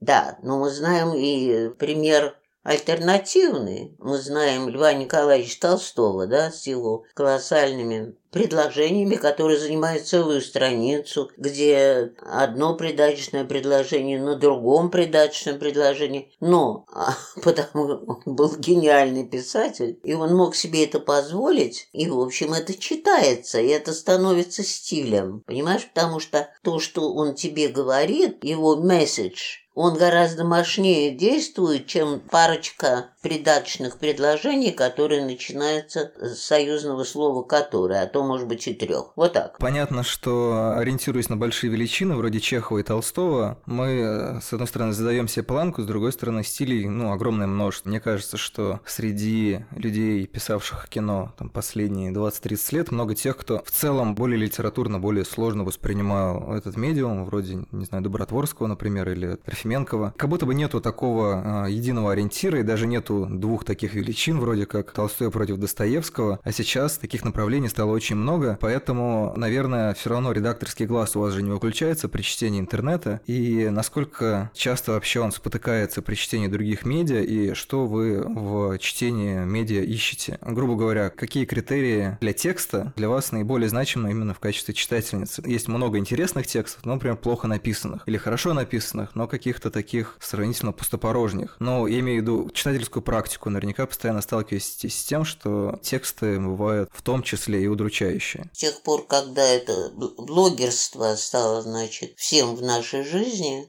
я очень не ценю болтливость. Очень много болтливых текстов, которые забалтывают вот этот самый месседж, то есть главное сообщение. Я прежде всего все-таки интуитивно пытаюсь понять, что мне хочет сказать автор, какое он мне хочет передать сообщение о, о том событии, свидетелем которого он был. Допустим, он в восторге, хочет заразить меня этим восторгом, или напротив. Есть авторы, которые прекрасно пишут. Вообще должна тебе сказать, что мне кажется, что вот за эти свободные относительно, естественно, ну, свободные от э, тени цензурного нажима, авторы, они очень сильно расписались. Есть совершенно замечательные примеры такого настоящего bell даже на короткой дистанции, ну, скажем, пост в Фейсбуке. Вот, например, Наталья Ртищева. Я специально никого не упоминаю для того, чтобы, не дай бог, быть обвиненной там в рекламе кого-то и все. Ну, а блестяще совершенно пишет. К сожалению, я не бываю так часто на тех э, спектаклях, которые она описывает, но я иду за ней, за ее искусствоведческой прозой, и я как бы вижу этот спектакль, она обладает обладает замечательным умением описывать спектакль. А, кстати говоря, это тоже важная вещь mm-hmm. вот для кинокритика. Сейчас она не ценится, это же называется спойлер. Понимаешь? Все боятся до ужаса спойлеров. Но это вообще меня смешит и дико раздражает. Ну ты попробуй написать какую-нибудь аналитику про фильм, чтобы у тебя не было спойлера. Ты прежде всего должен создать какие-то отношения со своим читателем, чтобы читатель понял, о чем ты ему хочешь рассказать. Не играешь ты с ним в кошки-мышки, что вот я сейчас тебя как-то заинтересую, и ты побежишь в кассу, купишь билеты и пойдешь смотреть. А я вот так все это зашифрую, что это все очень здорово, это классно, это круто, ну про что? Один большой секрет. Вот это я терпеть не могу. С позиции читателя эта проблема в том, что я часто читаю о том, что а зачем вот мне критик все рассказал. Сейчас речь даже не о спойлерах, а о каких-то смыслах, которые... Смыслах, темах, ну, в общем, много есть э, вещей, которые в аналитическом тексте вскрываются или поднимаются, приводятся как пример, и некоторым читателями, ну, есть какие-то, не знаю, негласные группы, я не хочу как-то это все загонять в ярлыки, но, тем не менее, для кого-то это, например, лишнее, да, то есть людей раздражает то, что зачем вы мне объясняете фильм, я, типа, посмотрю посмотрю и сам его пойму, вы мне просто скажите, идти на него или нет. Из, скажем так, той информационной среды, из которой вышел я, скорее такой подход э, превалирует, потому что когда очень много всего, тебе хочется, чтобы тебе сказали, сюда ходи, туда не ходи. Это зависит от того издания, где ты пишешь. Одно дело, скажем, ты пишешь на, на сайт, на тот же сайт кинотеатр.ру, угу. где вот принято именно вот так вот писать. И тогда уже читатель знает, что он должен идти на твой сайт, чтобы почитать критика, который ему скажет четко, жанр фильма такой-то, актеры такие-то, они там хороши или плохи, то есть не обидит, скажет, надо смотреть. Но знаешь, почему еще происходит такая через полосица? Потому что у нас в нашем хаосе из которого мы так еще и не выплыли, и непонятно, когда выплывем. Один из самых крупных фау, э, хаосов происходит в нашей сфере. Ты понимаешь, если бы у нас, по крайней мере, утвердился такой порядок подачи информации, и если бы у нас разделялась там высоколубая аналитическая критика от колумнистской критики, когда бы было ясно, что если ты берешь там Нью-Йорк Таймс, как ясно американцам, да, и там уже есть известный тебе колумнист, вот ты у него почитаешь, идти тебе на фильм или не идти, у тебя нет никаких проблем. Понимаешь? Но у нас этого так и не произошло. Наша критика не разделилась по анклавам. Вот это университетская критика, аналитическая. Ни в каком университете у нас не, преподают, не преподают никакую кинодисциплину. И там нет исследовательских кафедр, которые занимаются киноискусством. Поэтому кто во что гораст. Понимаешь, происходит вот такая чересполосица. Поэтому одному читателю, одному зрителю вот подай, чтобы ему была такая вот колонка, где было сказано жанр, актер, актеры, режиссер, немножко о них, и, значит, с приветом давай иди, дуй и покупай билет. Понимаешь? А у нас все как автору в голову придет. Он песню песни поет по поводу какого-то фильма, а ты пойдешь и увидишь, что это обыкновенная какая-то суета-сует э, и более ничего. И ты чувствуешь себя обманутым. Вот, может быть, когда-нибудь у нас вот к этому мы придем, понимаешь? И тогда не будет такого обмана, зрителей со стороны критиков. Мне кажется, что этот обман вызван не столько самими критиками, сколько тем, что сфера существует в таком немножко постапокалиптическом формате, потому что ну, разделы культуры финансируются всегда по остаточному принципу. Если у газеты уменьшается бюджет, нужно сокращение, то обычно раздел культуры, и в частности кинораздел, идет под нож первым. И поэтому в итоге получается, что у тебя не то чтобы есть выбор между тем, действительно, куда пойти, писать высоколобо, писать писать э, как-то еще. Выбор скорее между тем, чтобы писать или не писать, а не между тем, чтобы решать, как ты хочешь писать. Ну так вот, видишь, мы до чего с тобой договорились. Договорились для того, что когда-нибудь должен появиться мозговой центр, который вот какую-то работу произведет именно в этом направлении. При этой системе как раз э, благодаря развившемуся полю блогерства, понятно, что блогер изданию не товарищ в каком-то смысле, хотя сейчас это взаимопроникаемые сферы. Помимо бренда изданий появляются же бренды людей. Они, в принципе, были всегда. Определенные люди идут, там, не знаю, в искусство кино или куда-то еще, например, там, читать ваши тексты, читать тексты других авторов. Понятно, что в таком случае автор это просто более надежный ориентир, потому что в издании очень много разных людей. И даже, не знаю, авторы прекрасных текстов, как вы говорите, могут пообещать тебе одно, а ты получишь совсем другое, даже если они хорошо это все расписали. Не знаю, у меня, в принципе, в какой-то момент атрофировалось соотношение хорошего текста с ожиданием хорошего фильма просто в силу того, что я могу увидеть фильм совершенно по-другому. Для вас э, все еще остается более таким актуальным мышление именно изданиями, или все-таки как этот цитадель э, рушится на ваших глазах, и все-таки вы переходите, вот как вы говорите, к конкретным персонам, за которыми интереснее и надежнее следить, чем за довольно неповоротливыми институциями, которые либо э,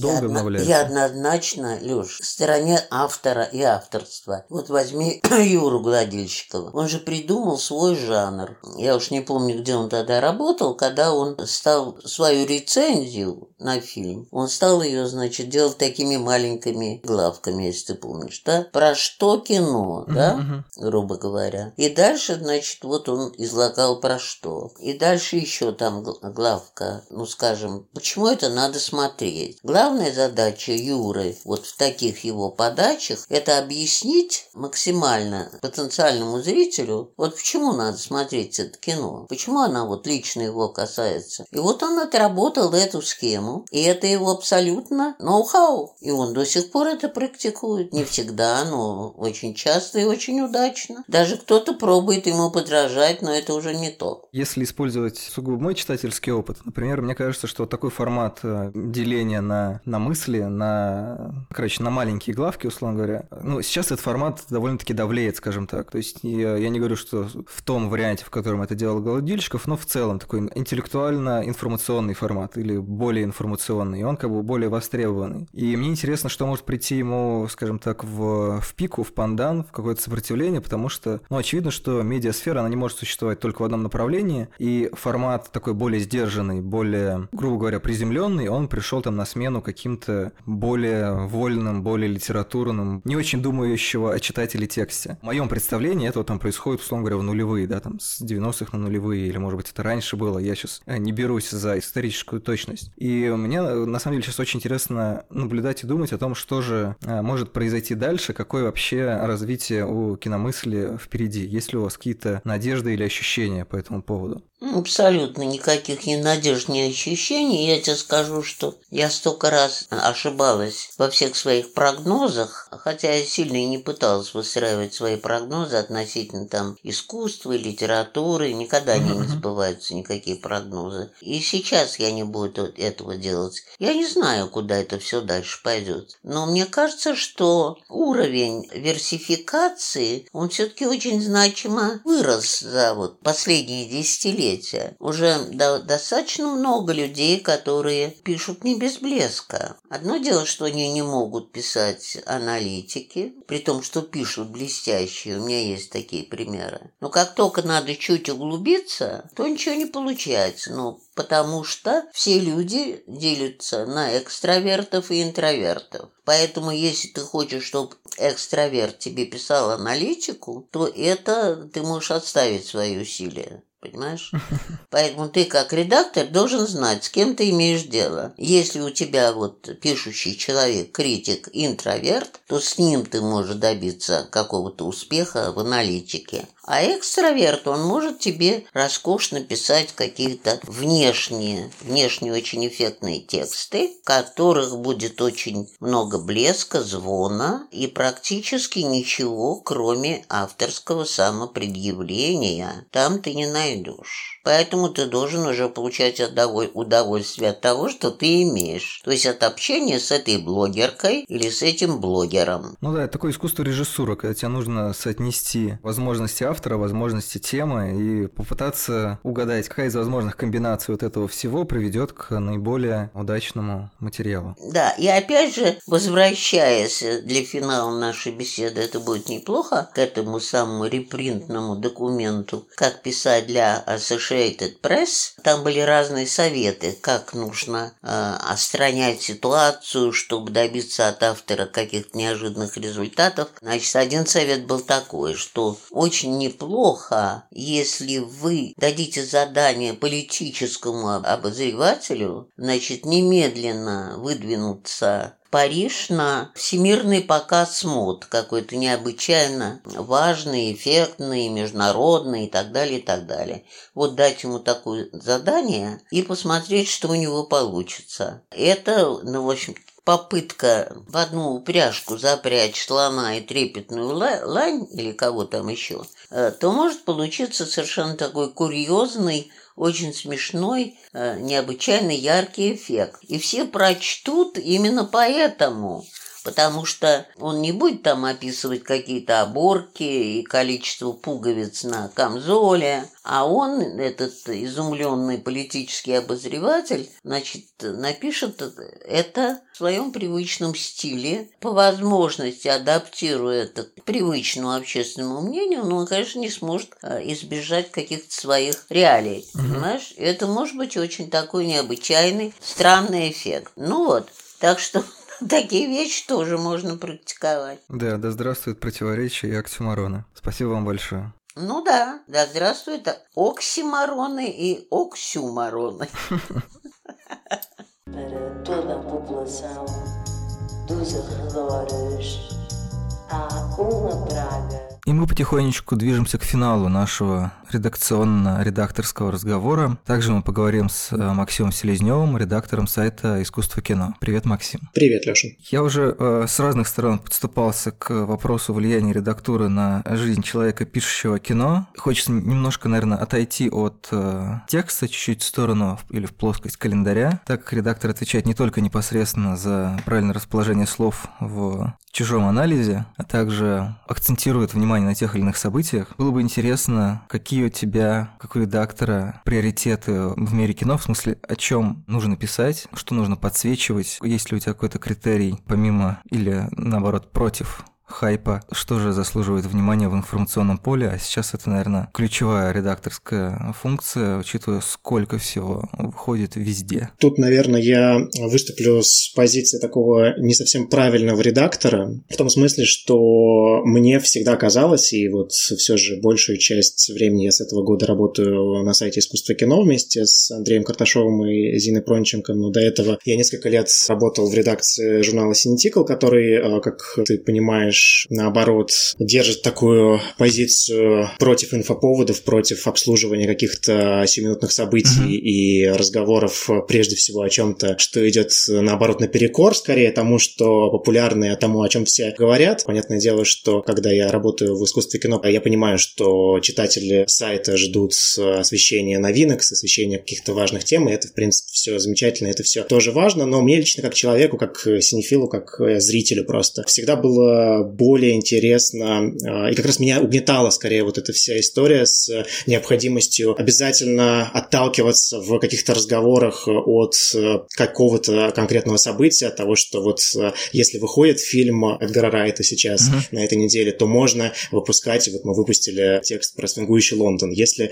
этот текст бы появился в другое время, то как будто бы он уже немножечко не встраивается, и как будто бы он немножко не нужен, хотя, мне кажется, всегда нужно исходить из того, насколько хороший текст, uh-huh. из того, насколько авторам каким-то хорошим хочется эти тексты писать. И, э, ну, вот в Синтекле мы всегда, в принципе, от этого отталкивались, от любви к кино и от какой-то страсти, желания писать, к чему лежит душа в данный момент. Она может лежать совершенно к чему-то вроде бы бесполезному с точки зрения информационного поля и э, массы читателей, но из этого получаются действительно тексты хорошие, к которым потом можно возвращаться, даже если их не прочитали в моменте. Такая позиция, на самом деле, достаточно простая. Я не то чтобы здесь хочу выступить быть э, с такой моральной позиции, что нужно пренебрегать инфоповодами, что нужно плыть против течения писать для вечности. Мне такая формулировка тоже кажется достаточно смешной. Тем не менее, мне как просто читателю э, и как зрителю всегда интересно находить что-то скорее необычное, скорее выделяющееся из того поля. Ну а какие-то рецензии и сиюминутные тексты, они все равно так или иначе появляются, их нужно писать, но я всегда воспринимал это и как критик это воспринимал, и как редактор, как какую-то, ну, просто текучку, на которую нужно тратить не очень много времени, как правило, это все как-то само собой возникает, пропадает. Критерий текучки, помимо того, что как будто бы фокус внимания читателя всегда связан с тем, что находится на афише, то есть ему нужен какой-то импульс для uh-huh. того, чтобы прочитать о чем-то, а он, наверное, связан, ну, как показывает опыт прошлого года, когда кинопрокат замер, и все немножко, не знаю, растерялись или наоборот раскрепостились, что, ну, вот как будто бы, если вода не бежит, то ты не знаешь, что делать. То есть а во многом такая именно редакционная политика, связанная с инфоповодами, она связана именно с тем, что, ну, банально проще реагировать на какие-то uh-huh. даты, чем сидеть наедине с собой и, не знаю, придумывать, хочешь ты сейчас, ну, не знаю, например, написать что-то про Ренуара или Хитилову или там еще про кого-то. Что, это требует больше времени для того, чтобы, не знаю, прислушаться к себе или это требует какого-то дополнительного интереса и менялась ли это твоя информационная политика со временем или она просто вот изначально как-то э, синефильским образом к тебе пришла и теперь уже ну, является, в общем, каким-то автоматическим режимом смотрения на интеллектуальное поле. Да, скорее это такая моя родовая травма и какая-то точка входа в профессию, которая произошла именно из синефилии, и, наверное, действительно это просто то, что уже в крови всегда со мной, я всегда буду эту позицию э, высказывать, но ты совершенно прав, когда говоришь о том, что сложнее гораздо с точки зрения редакторской работы, планирования, придумывать что-то необычное, придумывать и, вы, и выискивать каких-то авторов, которые бы писали на темы, которые отклоняются от календаря и прокатной сетки того, что выходит в онлайн-кинотеатрах и в реальных кинотеатрах. При этом всегда я, когда говорю, что там информационный повод и какие-то интересы сегодняшнего дня, буквально вот момента, они мне кажутся не настолько достойными внимания, как какие-то глубокие увлечения и влюбленности, но э, мне кажется, что для синефилии, для сайтов о кино, для вообще, в принципе, сайтов о культуре очень важно оглядываться по сторонам и выглядывать за пределы своего медиума. И мне кажется, что выглядывая за пределы кинематографа, в нашем случае, всматриваясь, какие события происходят там в области, я не знаю, например, каких-то музейных выставок. Вот, например, в этом году прошла в Москве выставка Билла Виолы, и на нее отреагировал в том числе и печатное искусство uh-huh. кино, и на сайте был текст Александра Першеева. И вот это вот, мне кажется, очень любопытно. Это, в принципе, тоже исследование инфоповоду, но возможность э, читателям э, и авторам в том числе, которые пишут про кино, взглянуть на мир с немножко с других позиций, написать немножечко иной материал. Ну, например, один из таких текстов, которым я горжусь за вот то небольшое время, которое я проработал редактором искусства кино, мы заказали текст исследовательницы из США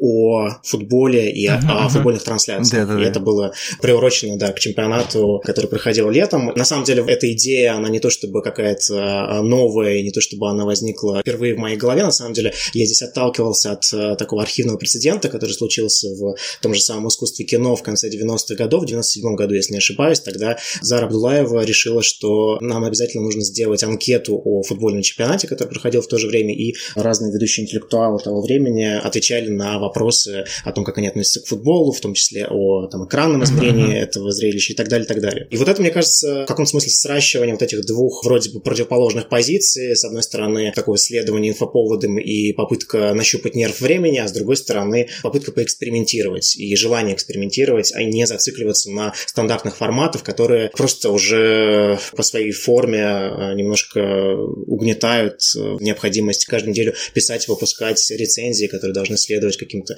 строгим правилам, и от них не особенно можно отклоняться. Или нет времени от них отклоняться. Да, вот я сейчас подумал, что это во многом уже получается влияние, скажем так, редакторской биографии на, на то, чтобы, да, на да. то, чтобы соединить точки. Это не обязательно, но, но, предположим, человек, который, например, совершенно не интересуется футболом, он может в эту сторону и не взглянуть, но может взглянуть, а может и нет. Но тут же самое главное, что нужно представить, кто может написать такой текст. Иногда есть какая-то идея, и даже, может, кто-то из авторов тоже заинтересуется, возьмется за нее, но это окажется не совсем, ну, скажем так, нету еще пока того материала, который можно было бы использовать для этого. Здесь я как раз на самом деле выступаю за такую междисциплинарность, и мне кажется, что киноведы именно со своих позиций знания кинематографа, знания того, как работает там драматургия в кино, монтаж в кино или еще какие-то вещи, могут как раз давать очень непривычные, необычные, может быть, иногда слишком смелый, фантазирующий, уводящий в какую-то сторону воображения чистого, но тем не менее как раз открывающий новый взгляд на, в том числе, например, вот футбольные трансляции. Или можно говорить о пересечениях там театра и кино, живописи, кино, видеоигры, кино и так далее. Киноведы, кинокритики как раз в этом смысле могут подсказать какие-то новые, необычные взгляды на ту сферу, в которой они могут, не обязательно должны очень сильно разбираться. Угу. Заканчиваю мысль. Тут еще очень важно вот это попадание, что человек, которому предлагаешь тему, он не просто и заинтересовался и развил это в текст. Потому что иногда бывает вот эта вот смесь киноведения и публицистики, но бывает в очень разных долях. И иногда как будто бы публицистикой немножко заливают отсутствие какой-то более стройной системы. Не знаю, сталкивался ли ты с таким или нет. Ну, то есть ну, иногда есть ощущение, что человек как бы сдавал текст.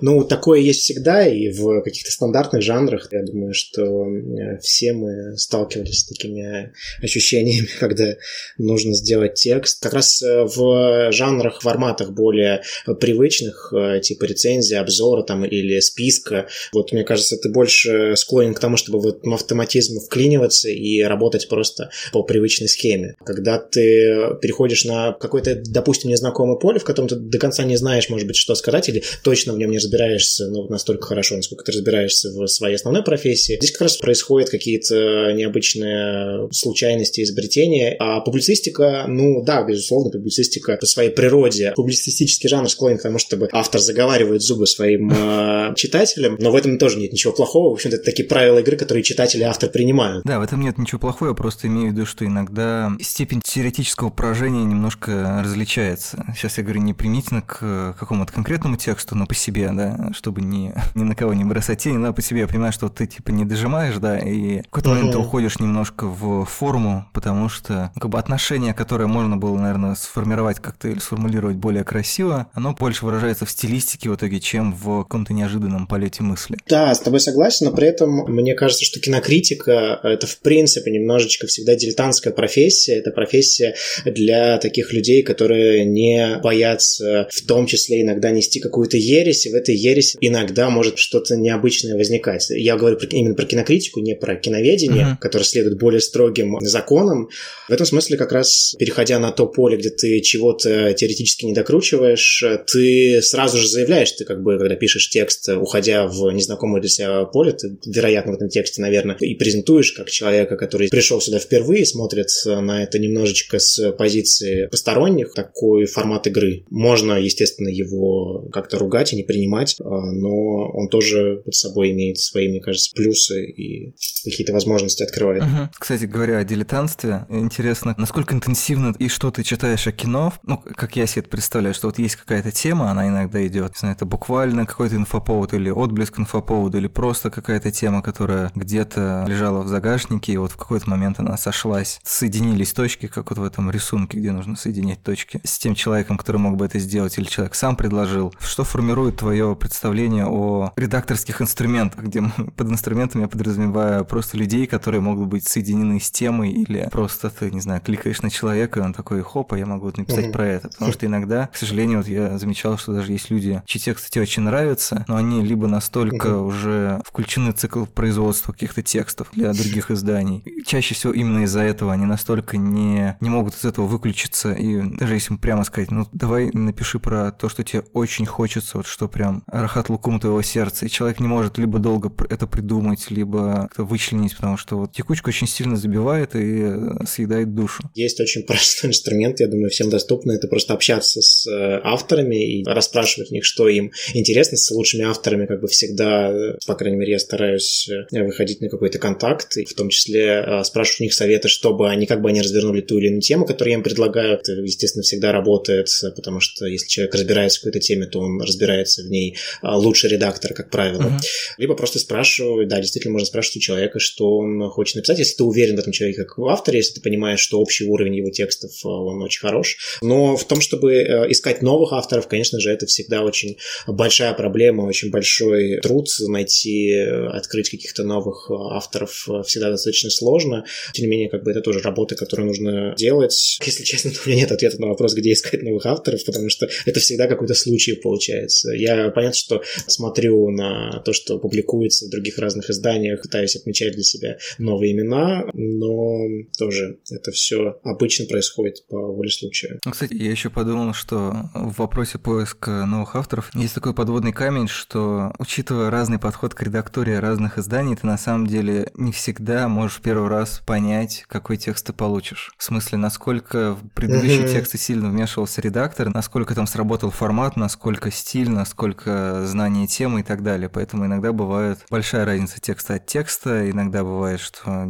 просто текст был настолько переписан, что человек вообще по-другому пишет. Тоже такая немножко лотерея всегда. Да, всегда кот в мешке, и всегда действительно есть вероятности. У меня это случалось, ну, почти что со всеми, даже моими самыми любимыми авторами, возможно, потому что раз я их очень люблю, и я, у меня в какой-то момент складывается такой культ личности, и я считаю, что любой текст этого человека будет великолепным, потрясающим. Потом, когда я вдруг сталкиваюсь с его новым текстом не на позиции читателя, а на позиции редактора, у меня возникает много а, маленьких и иногда больших к нему вопросов, и у меня вот этот вот идол рушится, но при этом это не значит, что все авторы вокруг, конечно, плохие, но действительно такие сюрпризы редактора ждут всегда, а ты сталкиваешься с маленькими разочарованиями, потому что, ну, просто все не, не, никто не идеален, и всякое случается. А да, насчет того, что разные издания, просто есть действительно издания, на которые ты смотришь, и ты понимаешь, что любая фамилия, какая бы там ни возникла, под этой фамилией будет написан какой-то текст определенного качества, приемлемого, а, вот, а если ты этого человека прочитаешь в издании, чей редактор не так сильно, не так много э, времени уделяет своей работе, там будет совершенно другая картина, да. Ну, кстати, тоже интересный вопрос. Насколько сильное вмешательство вообще ты практикуешь в текст сам? Потому что, ну вот, например, я в какой-то момент столкнулся с тем, что если немножко утрировать, то, в принципе, есть к редактуре как будто бы два подхода.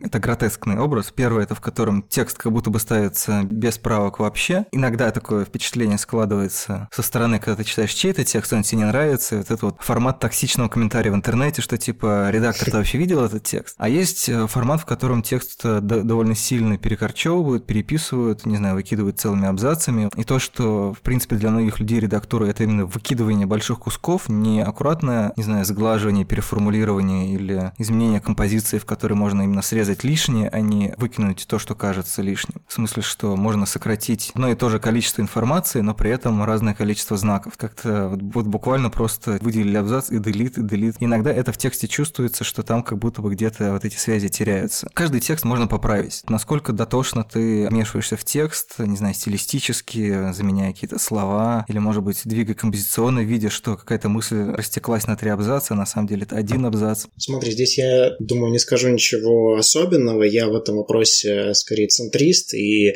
вот те две противоположные и преувеличенные позиции, которые ты описал, мне одинаково не нравятся. То есть я не согласен с подходом, что текст можно публиковать вообще ничего, не притронувшись к нему и не исправив ни одного знака и не сделав ничего. Естественно, любой текст всегда какие-то небольшие в нем помарки существуют, даже если это невероятно хороший автор, всегда а у него самого, скорее всего, если он не работал над этим текстом несколько месяцев и не выверял его по линейке, что в нашем мире ну, практически никогда не случается, будем честны, все равно у человека замыливается взгляд, даже если он очень много времени потратил на этот текст, даже если он очень хорошо пишет, все равно какие-то вещи просто выпадают из внимания. При работе ты уже со своим языком немножечко сливаешься и не видишь какие-то мелочи. С другой стороны, мне совершенно не нравится обратная позиция, вот эти вот вырезания а, целыми кусками, переписывание. Я бы даже а, ее сформулировал немножечко иначе, чем а, сказал ты. Есть редакторы, которые приводят все тексты, какие бы им ни присылали, под свою стилистику и uh-huh. как бы делают из них свои собственные тексты. И обычно это хорошие тексты в итоге получаются. Но проблема в том, что таким образом издание выпускает только тексты своего редактора. Как вот в киношколах бывает такое тоже клише про то, что какой-нибудь мастер выпускает собственные копии потом. Uh-huh. И э, молодые режиссеры начинают подражать своему учителю. Также тут просто насильственным образом все прокрустово ложе укладывается, как правило, хорошего стиля и хорошего чувства языка конкретного редактора, но это тоже непонятно, зачем нам нужна фабрика, которая производит одни и те же, очень похожие друг на друга стилистические тексты. Я считаю, что, конечно же, у каждого автора у него есть право на свой язык, и этот язык не обязательно должен быть идеальным, он может где-то запинаться, где-то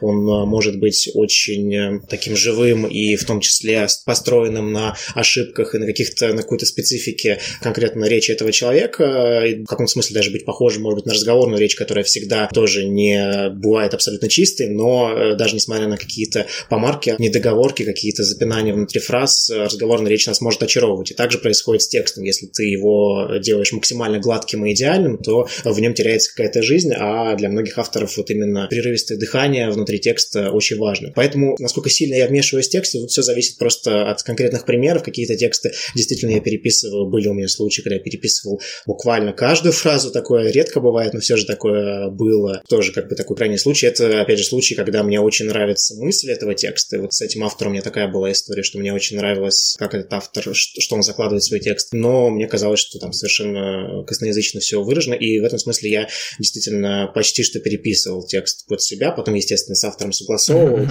Вот. Но бывает ситуации, когда действительно я вношу только очень краткие поправки, когда мне нравится, когда текст написан чисто, я убираю только какие-то, может быть, повторения одних и тех же слов, подбираю какие-то синонимы где-то, и э, этого достаточно. Но тут мы говорим так абстрактно, да, это да. все зависит от э, каждого конкретного текста. Так, в редакторской ответственности есть три фигуры, по отношению к которым ты можешь чувствовать какое-то, условно говоря, давление. То есть при работе с текстом чувствуешь ли ты ответственность перед читателем, перед автором или перед автором, в смысле фильма, произведения? Кого из них ты держишь в голове и кого в большей степени? То есть вот редактируя текст, ты думаешь, типа, ага, вот, например, если не будет вот так вот, то там, не знаю, то читатель не поймет. Если не будет вот так вот, то, условно говоря, обидится режиссер. Ну, условно говоря, если у тебя какая-то такая внутренняя иерархия и какие-то вот критерии, которые, ну, немножко режиссируют то, как ты работаешь с текстом, помимо угу. того, что там есть стиль, есть мысль и все в таком духе. Три фигуры — это читатель, автор и автор текста, правильно? Да, автор фильма да, автор да, текста. Просто ты про автор текста как-то... Просто автором он назвал, сказал. Да. А, все, понял. Так, ну, смотри, э, на самом деле это тоже такая тонкая очень настройка. Перед автором фильма, мне кажется, ответственность должна быть меньше всего и у редактора, и у автора текста, но если мы не говорим о каких-то совершенно крайних случаях, там, прямых оскорблений uh-huh. и, там, я не знаю, призывов учинить физическую расправу над э, автором фильма, тогда, в общем-то, какую-то уничтожительную, совершенно уничтожительную критику формулировать, мне кажется, это совершенно нормально, и это часть того, что мы понимаем под критикой. Можно очень сильно ругать э, автора, да, автор фильма имею в виду. Сегодня э, это такой очень как раз обсуждаемый вопрос о том, что критика не должна переходить границу, критика должна быть очень уважительной всегда по отношению к тем, кто делал фильмы. Безусловно, конечно же, создавать фильмы гораздо сложнее, чем написать небольшой текст, и, безусловно, это всегда большой труд, требующий, ну, почти во всех случаях уважения, но, с другой стороны, если критика начнет под вот маской попытки не обидеть никого, начнет сдерживать свою интонацию, придерживать какие-то формулировки, какие-то сравнения и возможности своего текста, возможности своего языка как-то ослаблять, осуществлять такую самоцензуру, то просто, мне кажется, от этого в первую очередь пострадает сам же автор, потому что критика даже жесткая, но все же она отражает какое-то, пусть субъективное, пусть частное, но сформировавшееся мнение от его фильма, и это всегда так или иначе хорошо, что такой вот ландшафт отзывов может быть очень разным.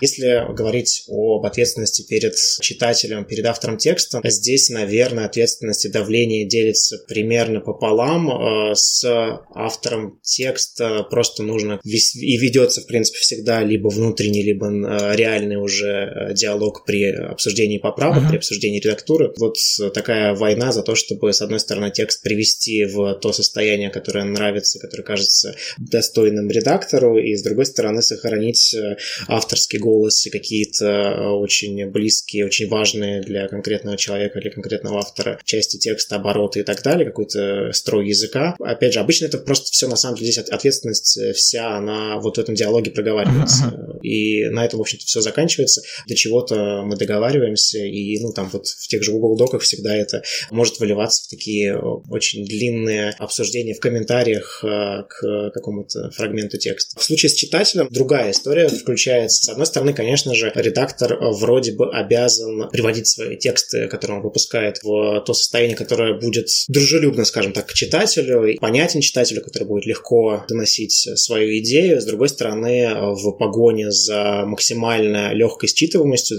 таким вот скольжением простым взгляда читателя по тексту, можно очень многое потерять. Приходится такой баланс между э, сложностью и комфортом читателя выбирать, потому что нужно, опять же, здесь какая-то середина. В качестве примера того, как происходит забота о читателе, ну, Это как будто моя такая немножко полуснобистская боль. Просто иногда бывает, что, условно говоря, опасаются употреблять или оставлять в тексте какое-то незнакомое слово под предлогом, что типа человек вот читает текст, а вдруг он в середине видит, ну, сейчас супер утрежешь, слово канделябр, не знаю, просто сейчас не приходит, не знаю, или джала, окей, видит там, не знаю, какой-то термин, который вроде как довольно расхожий, но там, не знаю, или слово бернер, или еще что-нибудь. В некоторых случаях, ну, окей, можно пояснить там как-нибудь. Это в свете э, реакции на некоторые слова у меня выработалась привычка как-то синонимами или пояснениями это сразу э, закладывать, что вот я каким-то образом описываю, что это такое, если это возможно, да, не пускаясь в пояснение, как, например, пришлось бы пояснять слово нуар, например, или тоже джала, с некоторыми словами так можно. Но вот откуда-то есть такое представление, что типа если вот читатель увидел незнакомое слово, он тут же катапультируется из текста, рука тянется к крестику, и больше он никогда не заходит на сайт и вообще на всю жизнь утрачивает интерес к кино. Какая-то крайность тоже, что противоречит моим читательским привычкам. Понятно, что я абсолютно не, не показатель, но когда я вижу